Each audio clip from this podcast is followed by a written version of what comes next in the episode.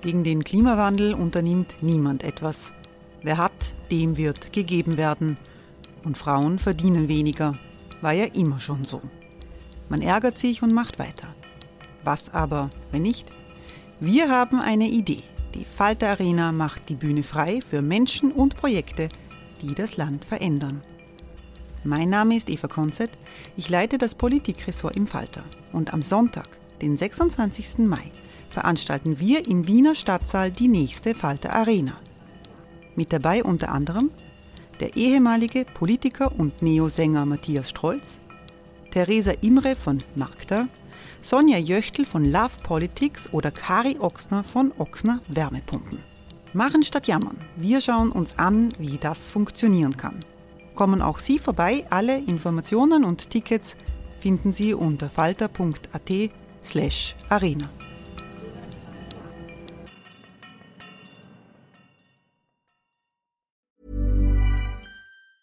Hey, it's Ryan Reynolds, and I'm here with Keith, co star of my upcoming film, If, only in theaters, May 17th. Do you want to tell people the big news? All right, I'll do it. Sign up now and you'll get unlimited for $15 a month in six months of Paramount Plus Essential Plan on us. Mintmobile.com slash switch. Upfront payment of $45 equivalent to $15 per month. Unlimited over 40 gigabytes per month. Face lower speeds. Videos at 480p. Active Mint customers by 531.24 get six months of Paramount Plus Essential Plan. Auto renews after six months. Offer ends May 31st, 2024. Separate Paramount Plus registration required. Terms and conditions apply if rated PG.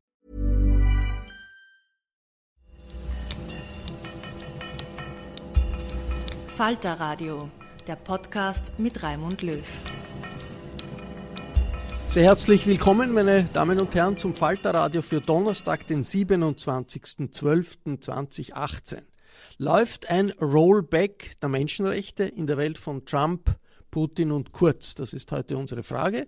Der 70. Jahrestag der Allgemeinen Erklärung der Menschenrechte ist diesen Monat mit Zurückhaltung international begangen worden. Alle Menschen sind frei und gleich an Würde und Rechten geboren, heißt es wörtlich in Artikel 1 dieses historischen Dokuments aus dem Jahr 1948. Die Wirklichkeit war immer ziemlich weit entfernt von diesem Grundsatz. Jetzt kommt der Anstieg des autoritären Nationalismus in der Welt dazu. Die Zweifler werden lauter, ob die Vereinten Nationen, die Europäische Union, andere multinationale Organisationen der richtige Weg sind. NGOs und Hilfsorganisationen stehen unter Druck. Ich freue mich, dass der Menschenrechtsexperte Manfred Nowak hier ist. Willkommen. Guten Manfred Tag. Nowak war Sonderberichterstatter der Vereinten Nationen für die Folter und ist einer der führenden Experten auf internationaler Ebene zu diesem Thema. Ich begrüße den Journalisten Michael Fleischacker. Hallo. Schönen guten Tag. Michael Fleischacker ist Moderator im Fernsehsender Servus TV und er ist Chef der Rechercheplattform Addendum, die jetzt nicht nur eine Plattform ist, sondern auch eine Zeitschrift ist. Äh, das erste Mal im Dezember in den Kiosken zu kaufen. Und ich freue mich, dass Barbara Dott gekommen ist. Hallo. Hallo. Barbara Dott ist Falterredakteurin und Autorin mehrerer Bücher zuletzt auch Co-Autorin einer Biografie des österreichischen Bundeskanzlers Sebastian Kurz. Jetzt international haben sich die USA lange Zeit als größter Champion der Menschenrechte gegeben. Das war Teil der amerikanischen Außenpolitik. Im Kalten Krieg ist die Sowjetunion kritisiert worden mit Menschenrechtsargumenten. Unter Donald Trump spielt das in der Außenpolitik überhaupt keine Rolle mehr. Wie stark ist dieses Rollback in der Zeit Donald Trumps auf internationaler Ebene, Manfred Nowak? Ja, das ist sehr stark. Die Menschenrechte befinden sich in der größten Krise seit Ende des Zweiten Weltkriegs äh, und die Demokratie detto. Nur ist dieses Rollback nicht erst seit Donald Trump, sondern eigentlich schon relativ lang seit, den, seit dem Beginn dieses Jahrhunderts. Also unter George W. Bush waren die Menschenrechte nicht besser geachtet als unter Donald Trump. Wie sehr ist das ein Rückschritt im internationalen Diskurs? Also in der Zeit, in der man noch viel über Menschenrechte diskutiert hat, konnte man sagen, nicht nur sagen, okay, die Sowjetunion der Zeit des Kalten Krieges hat hier ein Defizit, man konnte auch den Amerikanern sagen, in diesen und jenen Bereichen äh, verletzt sie ja die Menschenrechte, wenn die Amerikaner Diktaturen unterstützt haben. Jetzt ist das, dieser Diskurs eigentlich weg auf internationaler Ebene. Kann man, äh, wie tief ist dieser Einschnitt, äh, Michael Fleischacker? Naja, ich glaube, Herr Nowak hat es ja schon gesagt, in der Diskussion hat sich's verschoben. Ob sich's, äh, wenn man nicht nur bis zum Jahr 2000 äh, zurückgeht, also wenn man so sagt in diesem Jahrhundert, sondern noch weiter, ist ja die Frage vielleicht, was hat sich verändert, dieser Diskurs über menschenrechtliche Themen und Fragen oder die Menschenrechtssituation für wie viele Menschen in der Welt hat sich geändert.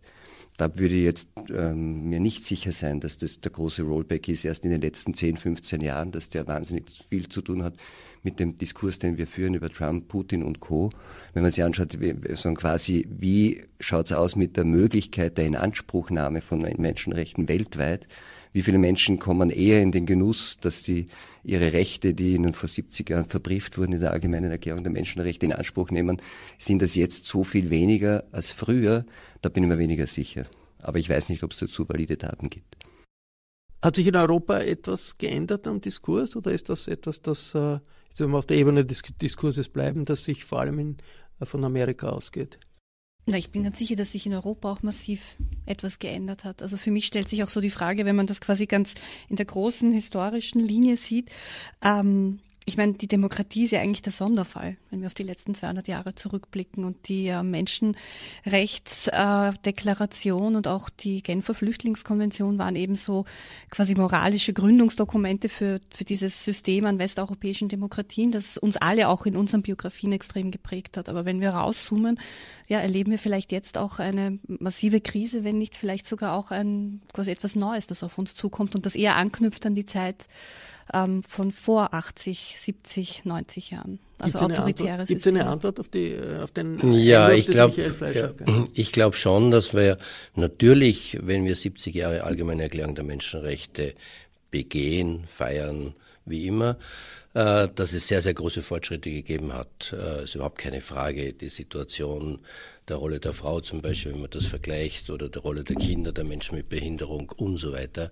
Ähm, da hat sich sehr viel getan, die ganze Dekolonisierung, äh, die, das Ende der Militärdiktaturen in Lateinamerika, das Ende des Kommunismus äh, in Europa und so weiter. Nur dann war eigentlich, also gerade mit Ende des Kalten Kriegs, wo die Menschenrechte ja auch wirklich kodifiziert waren und von faktisch allen Staaten der Welt wirklich auch als bindend anerkannt sind, gab sich eine große Hoffnung, dass man jetzt wirklich das, was in der allgemeinen Erklärung steht, verwirklichen könnte.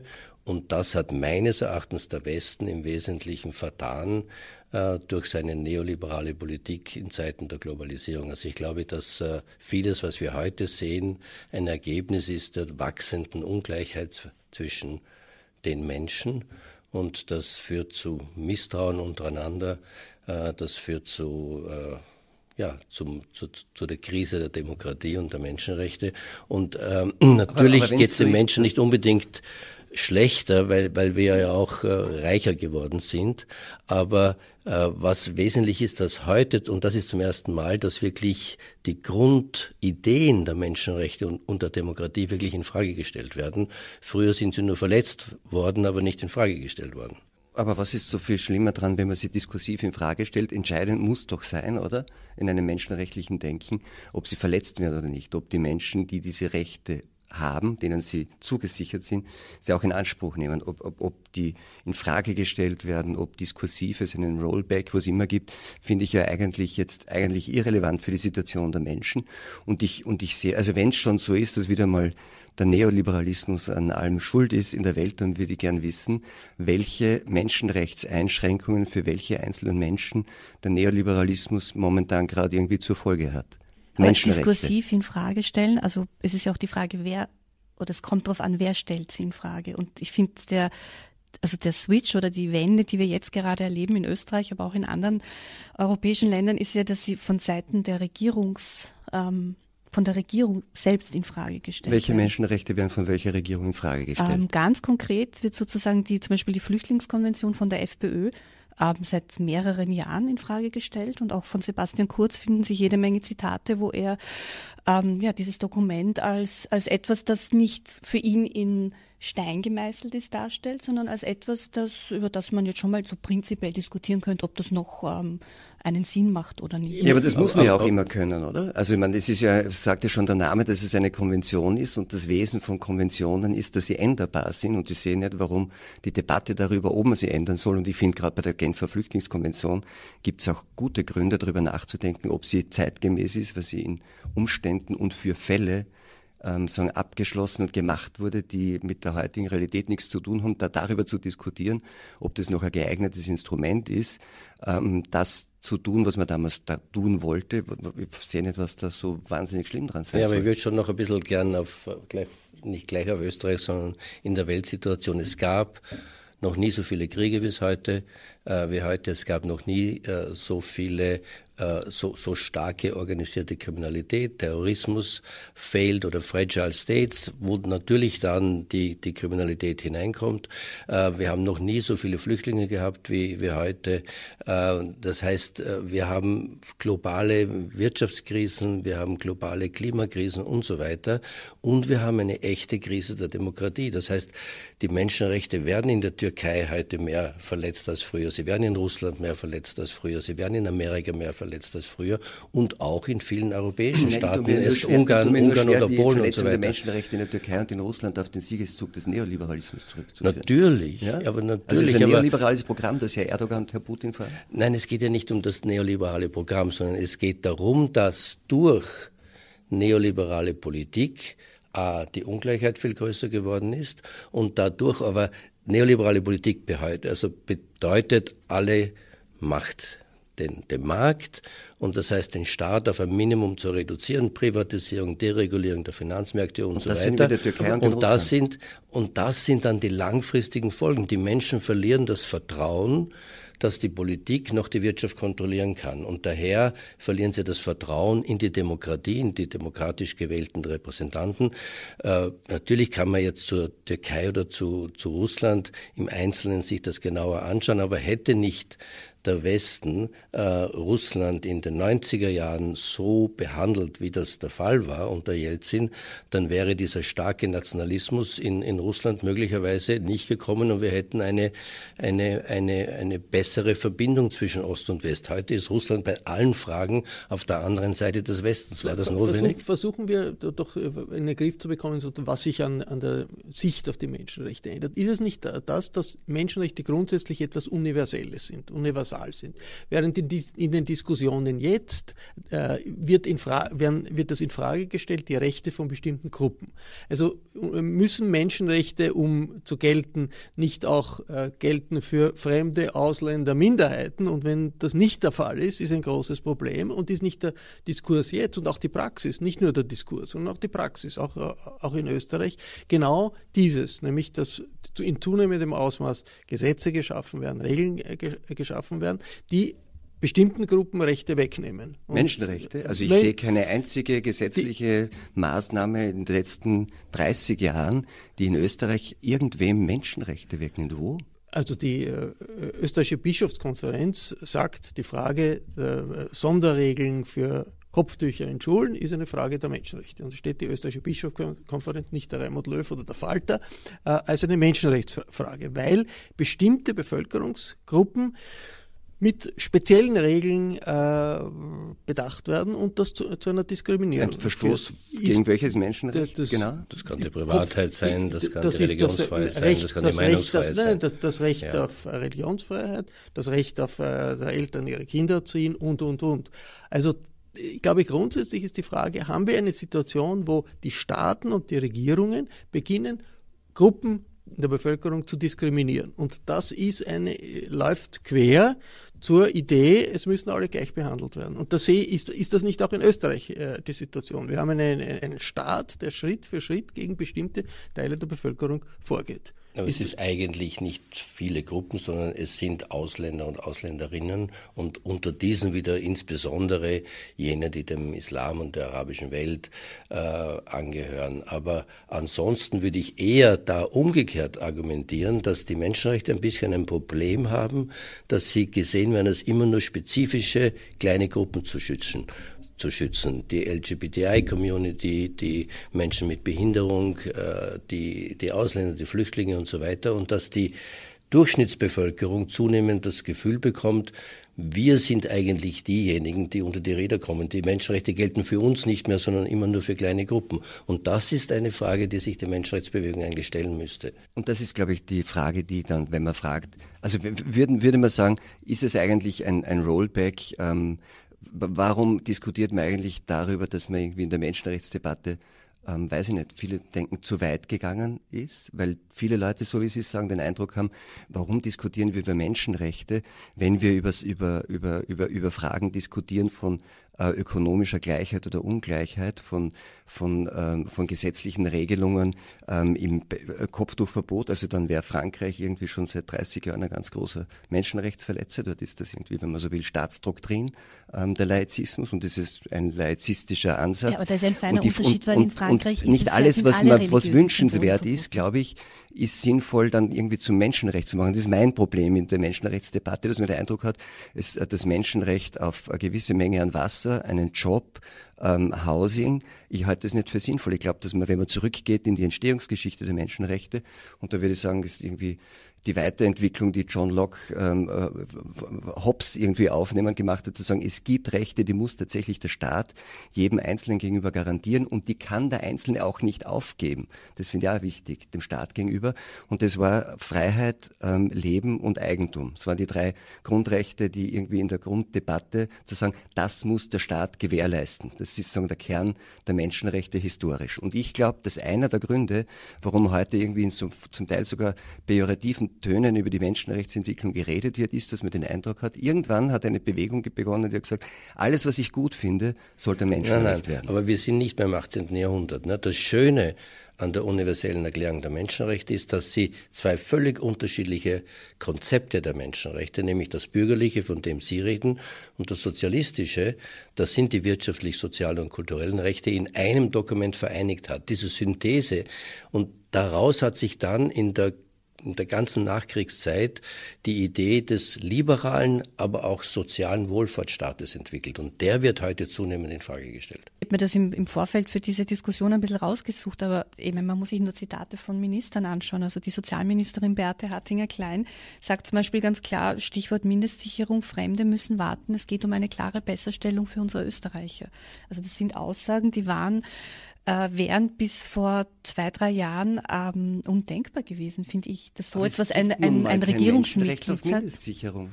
Ähm, natürlich gibt es das. Das Menschenrecht auf Mindestsicherung. Ja, Artikel 9. Ja, natürlich. Also die, es, es gibt, gibt, ein ja, Menschenrecht gibt, auf soziale es gibt, Sicherheit. Es gibt, es die ist, die ist mindestens so wichtig wie die. Welt, die haben überhaupt keine Mindestsicherung. Das ist doch keine. Ja, aber trotzdem, es ist, aber der Pakt über wirtschaftliche, soziale und kulturelle Rechte ist nicht nur von Österreich, sondern der ist von mehr oder minder allen Staaten der Welt ratifiziert worden, außer von den Vereinigten Staaten von Amerika. Die sind in vielen Bereichen da anders. Aber natürlich ist das ein Recht und gerade Österreich hat ja einen sehr hohen Standard gehabt an sozialen Rechten. Many of us have those stubborn pounds that seem impossible to lose, no matter how good we eat or how hard we work out. My solution is PlushCare. PlushCare is a leading telehealth provider with doctors who are there for you day and night to partner with you in your weight loss journey. They can prescribe FDA-approved weight loss medications like Wagovi and Zepbound for those who qualify. Plus, they accept most insurance plans. To get started, visit plushcare.com slash weight loss. That's plushcare.com slash weight loss. Äh, und dieser soziale Standard wird heute abgebaut und das ist natürlich ein Rückschritt. Im dieser soziale Standard wird heute abgebaut wo? Also da, dadurch durch die Wartefristen auf die Mindestsicherung? Nein, die, die Mindestsicherung ist ja auf Null gesetzt für subsidiär Schutzberechtigte, also wird auf Null gesetzt, unter anderem auch für Häftlinge, die mehr als ja, eine sechsmonatige das heißt Haftstrafe nicht, dass die nicht grundversorgt sind. Also ich meine, ich bin jetzt wirklich nicht der Pflichtanwalt der Regierung. Ich halte ja. das im Übrigen für keine besonders schlaue Maßnahme, weil sie Folgen haben wird, die der Regierung auch nicht gefallen werden. Aber, aber man tut dann immer so, die, die stehen dann auf der Straße, haben nichts. Wenn ich sage, subsidiär Schutzberechtigte haben nicht Anspruch auf die Mindestsicherung, dann heißt das ja gleichzeitig natürlich, dass sie Anspruch auf die Grundversorgung haben. Ja, ich meine, aber das ist, wird ja immer irgendwie so getan, als würde man irgendwie, die, die, die würden dann irgendwie auf die Straße gestellt. Ist ja nicht Na, so. aber es geht ja, es geht ja um den Kontext der Debatte. Und der Kontext der Debatte ist ja ein anderer, nämlich, dass es geht um quasi, es gibt uns, uns Österreicher, und es gibt quasi die anderen. Und da gibt es jetzt einfach zwei Regeln. Also der, der Manfred Heimbuchner, FPÖ Oberösterreich, hat das in einem, in einem Gespräch ganz gut formuliert, aus seiner Sicht gut, weil er sagt, es geht um einen Wertewandel nämlich einen Wertewandel hinzu, dass man jetzt einfach unterscheidet. Es gibt halt einfach eine zweite Klasse von Menschen, die hier leben. Und das ist für mich ein Schritt in Richtung eines, eines Apartheidssystems. Es heißt auf jeden Fall, dass es äh, Menschenrechte für unsere Leute soll es geben und ein, ein, Teil der Gesellschaft sind nicht unsere Leute. Nein, bitte, die werden da muss man auch wirklich unterscheiden, zu sagen, es soll, ist, es, es soll in gewissen in, in, in Förderungsinstrumenten, mehr, in, in ökonomischen Fragen Unterschiede geben, seine Bürger nicht mehr heißt ja nicht, ja, er behandelt sie nicht mehr gleich, das kann man ja diskutieren, aber ich finde es einfach wirklich dumm und auch nicht zielführend, dann immer gleich zu sagen, das ist jetzt eine Menschenrechtsverletzung. Es gibt kein Menschenrecht auf Mindestsicherung in einer gewissen Höhe. Und dann kann man sagen, er verstößt, und das wird ja, wir würden ja die rechtlichen äh, Institutionen der EU zu klären haben, sagen, das ist eine Ungleichbehandlung, die in, in, dem Rechtsrahmen, den wir haben in der EU, nicht zulässig ist. Gut, dann wird man es ändern müssen. Aber dass alle, dass jede Ungleichbehandlung, dass jede Bevorzugung einer Gruppe gegenüber der anderen, da kann man dagegen sein. Aber ich halte es nicht für sinnvoll, da immer gleich von einer Menschenrechtsverletzung zu reden. Genau das hüllt nämlich, glaube ich, den Grundgedanken der Menschenrechte so quasi unveräußerliche Grundrechte aus. Mensch, eine Menschenrechtsverletzung ist das jetzt mehr für meine Wohnung zahle als andere. Gut, aber wo beginnt dann die Menschenrechtsverletzung, wenn sie dort nicht beginnt? Ich meine, das ist interessant ist, dass das eigentlich die österreichischen Menschenrechtsorganisationen von Amnesty International bis äh, zur österreichischen Liga für Menschenrechte, die sagen genau das. Die sagen Themen wie Mindestsicherung, genau, unterschiedliche, nicht, ja. unterschiedliche äh, Behandlung. Natürlich, natürlich haben Sie recht. Äh, ist das ist ein Menschenrecht. Es gibt kein Menschenrecht auf einen ganz bestimmten Betrag, aber es gibt ein Menschenrecht auf, so, auf soziale Sicherheit und zwar für alle Menschen. Und äh, es, ist ein zunehmender Diskurs, wo einfach Leute ausgegrenzt werden. Und äh, das führt auch zu, ja, man redet nicht mehr miteinander, es führt auch zu einem, der, der Diskurs ist immer hasserfüllter geworden. Äh, auch das ist für eine Demokratie nicht gut. Man muss mit, mit allen Seiten miteinander reden, aber man darf nicht einfach immer mehr ausgrenzen, sondern Menschenrechte ist eigentlich beruht auf der Idee der Inklusion. Und zwar aller Menschen. Das und aller Menschen, die in Österreich leben. Dazu gehören eben auch die Ausländer. Das heißt nicht, dass man nicht gewisse Unterschiede machen kann. Die werden auch in den Menschenrechten gemacht. Aber die, Grundidee, dass alle Menschen gleich an Rechten und Würde sind, äh, die geht schon wirklich auf die allgemeine Erklärung also zurück und die haben, wir, die haben wir anerkannt. Insofern kann man zum Beispiel auch sagen, dass eine Aussage wie, wir wollen, dass bei Straftätern besonders hervorgehoben wird, wenn das Ausländer sind, wie das ja vom Innenministerium aus äh, ausgegeben wurde, etwas, was dieser Idee der Menschenrechtskultur widerspricht. Menschenrechtskultur es ist eine, eine Ausgrenzung und es, es äh, bestimmt die gesamte europäische Diskussion, aber auch die amerikanische Diskussion. Alles wird nur mehr reduziert auf die Frage von Migration, In- und Ausländern. Und es gibt so viele andere Probleme, um die man sich eigentlich kümmern sollte. Aber das ist ein populistischer Diskurs, der aber auch zur Aushöhlung der Demokratie leider geführt hat, wie wir in Ungarn gesehen haben, wie wir es in Polen sehen und wie wir es halt zunehmend auch in anderen Staaten sehen, wie Italien und leider auch Österreich. Die äh, Tatsache, dass äh, sich äh, Bevölkerungsgruppen ausgegrenzt fühlen, was hat das zur Folge für die Entwicklung einer Gesellschaft? Dass es eben äh, immer weiter auseinanderdriftet, dass das dass eigentlich der, das soziale was man damals einmal den Gesellschaftsvertrag genannt hat. Also der, das, äh, das soziale Gefüge wird immer mehr unterhöhlt und damit natürlich auch das Vertrauen in eine Demokratie. Wie kann man äh, das zurückholen? Was wäre der Ansatz zu sagen, wir wollen, äh, eine, gibt es und, gerade Meiner Meinung nach gibt es, also, es ist eine ökonomische Frage, primär eine ökonomische Frage und da gibt es sehr, sehr klare Vorstellungen, wie man die wachsende ökonomische Ungleichheit und das wird sogar von der OECD, auch von der Welt Weltbank heute schon gesehen. Das kann man durch äh, entsprechende äh, Steuerregelungen, also eine wiederum progressivere Einkommensteuer, vor allem eine Besteuerung des Vermögens, Besteuerung der, der ähm, Erbschaften und so weiter. Also es gibt viele Möglichkeiten, auch die Finanztransaktionssteuer, das wird ja alles diskutiert. Es gibt sehr viele Vorschläge, die da sind. Nur, das kann Österreich allein nicht machen. Also das kann man nur mehr auf der europäischen Ebene. Man müsste nur, Natürlich, die soziale Sicherheit ist eine Steuerfrage. Könnte man die Menschenrechtssituation wieder verbessern. Natürlich, aber, aber wie haben wir denn in der ganzen Nachkriegszeit bei starkem Wirtschaftswachstum es geschafft, dass die Ungleichheit nicht weiter gestiegen ist. Durch relativ hohe, das ist der soziale Wohlfahrtsstaat. Und der ist von den Sozialdemokraten und von den Konservativen gleichermaßen gemacht worden. Äh, in Deutschland zum Beispiel von Ludwig Erhard und, und so weiter. Das heißt, wir haben in, auch in den Vereinigten Staaten waren damals noch in den 60er Jahren äh, noch unter Johnson waren sehr, sehr, eine sehr hohe Progression in der Einkommensteuer. Unter Reagan ist das dann massiv gefallen. Das heißt, äh, man müsste die Wirtschaftspolitik wieder zu einer nicht neoliberalen zurückholen, in der man wieder stärker der, der Staat die Wirtschaft kontrolliert und nicht umgekehrt die Wirtschaft den Staat kontrolliert. Ist das eine, wirklich eine Frage, die auf der Ebene der, der Menschenrechte diskutiert werden kann? Also das, da, ist das nicht eine Frage, die mehr in der äh, Wirtschaftspolitik, Sozialpolitik, naja, an der, aber das ist ja der Trick der ganzen Geschichte. Aber, aber, wenn ich an die, das, aber wenn ich an die Wurzeln gehen will, entweder, erklärt das, man zu Menschenrechtsfragen. Nein, ja entweder will ich an die Wurzeln, na, ich kann konstatieren, dass wir heute die Menschenrechte in der Krise sind. Okay. Und dann kann ich aber, da muss ich an die Ursachen gehen. Und das fehlt mir. Wenn ich an die Ursachen gehe, dann ist es meines Erachtens, das ist zu einfach gesagt, es ist nicht nur der Neoliberalismus, es sind viele andere aber das ist doch eine der wesentlichen Ursachen dafür.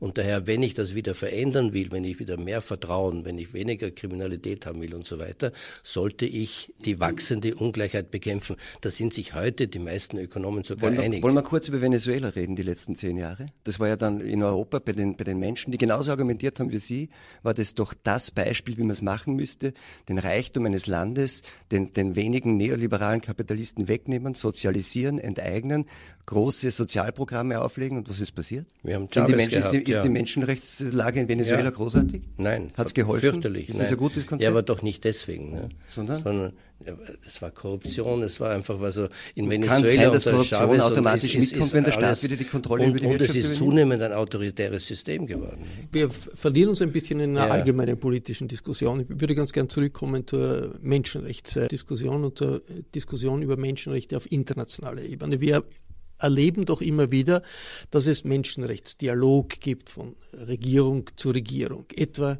äh, mit China. Die Europäische Union hat eine Diskussion über Menschenrechte mit China, die äh, Bundesrepublik Deutschland hat Diskussionen über Menschenrechte mit China. Führen solche Dinge aus der Erfahrung, die, führt ein Dialog auf staatlicher Ebene wirklich zu Ergebnissen oder ist das eine, ein diplomatisches Lapolar in Wirklichkeit? Am Anfang war China durchaus noch bereit, auf den EU-China-Dialog einzugehen und wir haben verschiedenste, ich war selbst involviert in den, wir haben verschiedenste kleine Verbesserungen der Menschenrechtssituation in China gehabt. Äh, heute macht das überhaupt keinen Sinn mehr, äh, weil einfach China ein völlig anderer Player geworden ist und, und heute nicht mehr daran interessiert ist. Das heißt, dass solche Dialoge noch von Seiten der EU und mancher Mitgliedstaaten aufrechterhalten werden, ist meines Erachtens heute kein sinnvolles Unterfangen mehr. Was wirklich notwendig wäre, wäre wirklich auf internationaler Ebene wieder äh, etwas mehr Vertrauen zueinander zu schaffen, Derzeit äh, geht alles in die, in, in die andere Richtung. Das ist, äh Wie schafft man Vertrauen zu China? Das finde ich eine interessante Frage. Wenn man sagt, der Menschenrechtsdialog, den man begonnen hat, an dem China interessiert war, weil es in einer Position war, wo es quasi im Kontakt sein wollte. Jetzt ist es mächtig genug, das nicht mehr wollen zu müssen, so habe ich das verstanden. Wie bleibt man dann mit jemandem wie China in Kontakt und im Gespräch? Indem man den Multilateralismus, und das sind im Wesentlichen die Vereinten Nationen und ihre Organisationen, äh, nicht ständig schlecht macht und äh, die Mittel dafür kürzt und so weiter, sondern das ist die einzige Organisation, die wir haben, wo wir miteinander reden können. Ähm, indem man, wir, wir sind auch in einer Krise des Multilateralismus, weil Leute wie Trump, aber auch durchaus Putin und andere sagen, wir wir regeln das selbst auf der bilateralen Ebene. Das wird aber nicht funktionieren, weil die großen Herausforderungen des 21. Jahrhunderts sind globale. Die können wir nur gemeinsam äh, leisten und da muss man stärker wieder Vertrauen schaffen das ist derzeit wirklich verloren gegangen. Sie, Sie sind in einem Projekt involviert, wo es um äh, Kinder und äh, in, in, im Straf, in Strafverfahren in Gefängnissen. Es geht um, um, um Kinder, die, die, also Kinder in Haft. Kinder in Haft. auf internationaler Ebene, über die Vereinten Nationen. Was, was bewirkt das? Wie, wie können solche Projekte, internationale Projekte, wirklich die Situation in Gefängnissen verbessern? Meine Hoffnung ist, dass wenn ich wirklich die Daten bekomme, die ich von den Staaten verlange, dass wir dann zumindest wissen, wie viele Kinder weltweit in Haft sind und dass wir dann voneinander lernen. Das ist auch wieder Vertrauen. Das heißt, es gibt auch wirklich gute Beispiele, wo Staaten Politik gemacht haben, um Kinder zum Beispiel aus Institutionen zu holen äh, und in, in andere Formen der, der Bildung etc. Zu, äh, zu finden, wo durch Diversion die Leute nicht mehr in Gefängnisse gesteckt werden, Kinder, sondern eben es andere Möglichkeiten gibt, mit Kriminalität umzugehen. Wenn das dazu führt, dass die Empfehlungen dann umgesetzt werden, dass weniger Kinder in Haft sind, dann bin ich schon zufrieden. Ich bin nur das Gesicht irgendwie dieser Studie, aber das sind viele UNO-Agenturen, das sind viele NGOs und das sind alle Staaten dabei. Das heißt, wir versuchen einfach gemeinsam die Daten zu finden, was hat sich in den unterschiedlichen Staaten getan. Zum Beispiel Bulgarien ist ein gutes Beispiel. Die haben noch in der postkommunistischen Zeit einfach sehr, sehr viele Kinderheime gehabt, wo die Kinder einfach weggesperrt wurden oder Serbien und so weiter. Und wo in der Zwischenzeit durch Deinstitutionalisierung diese Kinder aus der Haft gekommen sind. Und das kann man in anderen Staaten auch übernehmen. Das heißt, man kann auch voneinander lernen, wenn man will. Multilateralismus. Äh in dem Fall funktioniert noch. Das Problem der Studie ist, dass die Staaten zwar gesagt haben, die Generalversammlung, wir geben diese Studie in Auftrag, aber nicht dafür zahlen wollen. Das heißt, ich verbringe die meiste Zeit damit, Geld aufzutreiben, statt eigentlich die Forschungsarbeit zu machen, die ich machen sollte. Aber wir werden es schaffen äh, und die Studie wird nächsten Oktober der Generalversammlung vorgelegt werden. Zu wenig internationalistisches Engagement in Europa? Dass der Multilateralismus in der Krise ist, glaube ich, wird, wird man schwer bestreiten können. Das kann man irgendwie jeden Tag überall sehen. Die Frage ist für mich auch da, ähm, ob das dann quasi eine Folge ist ähm, des mutwillig bösen Verhaltens von populistischen, nationalistischen Staaten äh, oder ob das nicht auch daran liegt, dass der Multilateralismus, als er noch einen besseren Ruf hatte, wenn man so will, in seiner Problemlösungskapazität auch enden wollend war. Nicht? Das hat, glaube ich, schon immer zwei Seiten. Jetzt zu tun, die UNO war immer super und hat alles geregelt und als die UNO noch die, das Gewicht hatte, das sie hatte und sie hat halt das Problem, dass im Wesentlichen, wenn man so will, ein Konstrukt des Kalten Krieges gewesen ist, auch in ihrer institutionellen Bauweise. Ähm, das, glaube ich, darf man nicht übersehen, zu sagen, äh, es ist jetzt irgendwie, die bösen nationalistischen Populisten sind überall, die schauen nur mehr auf sich und ihre Leute und die Welt ist ihnen wurscht. Das ist der eine Teil vielleicht. Der andere Teil ist schon, dass wir ein, ein Multilateralismus-System haben, das für die das sozusagen eine Bauweise hat, die auf den Kalten Krieg ausgerichtet war und die wesentlichen Institutionsbausteine sich nicht geändert haben, auch nach dem Ende des Kalten Krieges. Das, glaube ich, kann man ja nicht ganz weglassen. Ich glaube, die UNO ist gegründet worden als Reaktion auf zwei Weltkriege, auf den Faschismus und den Holocaust. Der Kalte Krieg ist erst in den 50er Jahren entstanden. Das heißt, die UNO ist geschaffen worden, um A, Krieg abzuschaffen. Zum ersten Mal wurde Krieg verboten, völkerrechtlich. B, Entwicklung zu fördern und C, Menschenrechte zu schützen. Das, war, das sind die drei Aufgaben der UNO. Und sogar im Kalten Krieg, obwohl man da ständig menschenrechtlich aufeinander eingeschlagen hat, hat man mehr geschafft im, im, im Gemeinsamen als nach dem Kalten Krieg. Ähm, aber die UNO ist ja nicht mehr als die Summe ihrer Mitgliedstaaten. Das heißt, äh, die UNO kann nur das tun, was die Staaten ihnen erlaubt. Und das Gleiche ist mit der Europäischen Union. Die Europäische Union ist in einer tiefen Krise, weil die Staaten zunehmend Dinge auf der nationalen Ebene wieder lösen wollen, beziehungsweise zu glauben, lösen zu können und deswegen aus der EU austreten wollen, beziehungsweise sie schwächen wollen, statt sie zu stärken. Das war das Falterradio für Donnerstag, den 27.12.2018 mit einer Diskussion, die ein bisschen in Moll war, aber auch am Ende eines Jahres, das nicht gerade ja ein Moll. Jahr der äh, großen Erfolge weder im Multilateralismus noch in, äh, im Bereich der Menschenrechte war. Ich bedanke mich bei Michael Fleischhacker, bei Manfred Nowak und bei Barbara Todt hier im Studio. Ich verabschiede mich von allen, die uns auf UKW folgen, im Freirad Tirol und auf Radio Agora in Kärnten. Den nächsten Falter, den gibt es am 9. Jänner, aber ein Falter-Abo können Sie, wenn Sie noch keines haben, rund um die Uhr bestellen. Im Internet ist das möglich über die Homepage www.falter.at/abo. Für kommenden Samstag, den 29.12., bereiten wir ein Exklusivinterview mit Melissa Fleming vor, der Kommunikationschefin des Flüchtlingshilfswerks der Vereinten Nationen UNHCR. Fleming berichtet über den Plan von Hollywood-Starregisseur Steven Spielberg, eine, ein syrisches Flüchtlingsmädchen zum Star eines seiner nächsten Filme zu machen. Ursula Winterauer hat die Signation gestaltet, Anna Goldenberg kontrolliert die Technik. Ich verabschiede mich bis zur nächsten Folge.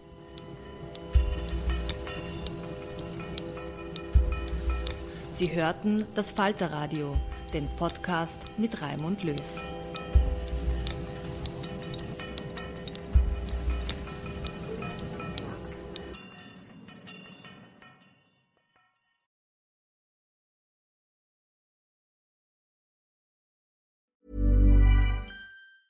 Hey, it's Danny Pellegrino from Everything Iconic.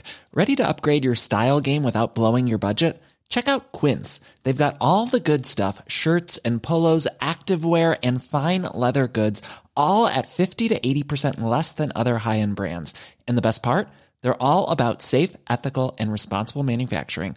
Get that luxury vibe without the luxury price tag. Hit up quince.com slash upgrade for free shipping and 365 day returns on your next order. That's quince.com slash upgrade. Even when we're on a budget, we still deserve nice things. Quince is a place to scoop up stunning high-end goods for 50 to 80% less than similar brands. They have buttery soft cashmere sweaters starting at $50, luxurious Italian leather bags, and so much more. Plus, Quince only works with factories that use safe, ethical, and responsible manufacturing. Get the high-end goods you'll love without the high price tag with Quince. Go to quince.com/style for free shipping and 365-day returns.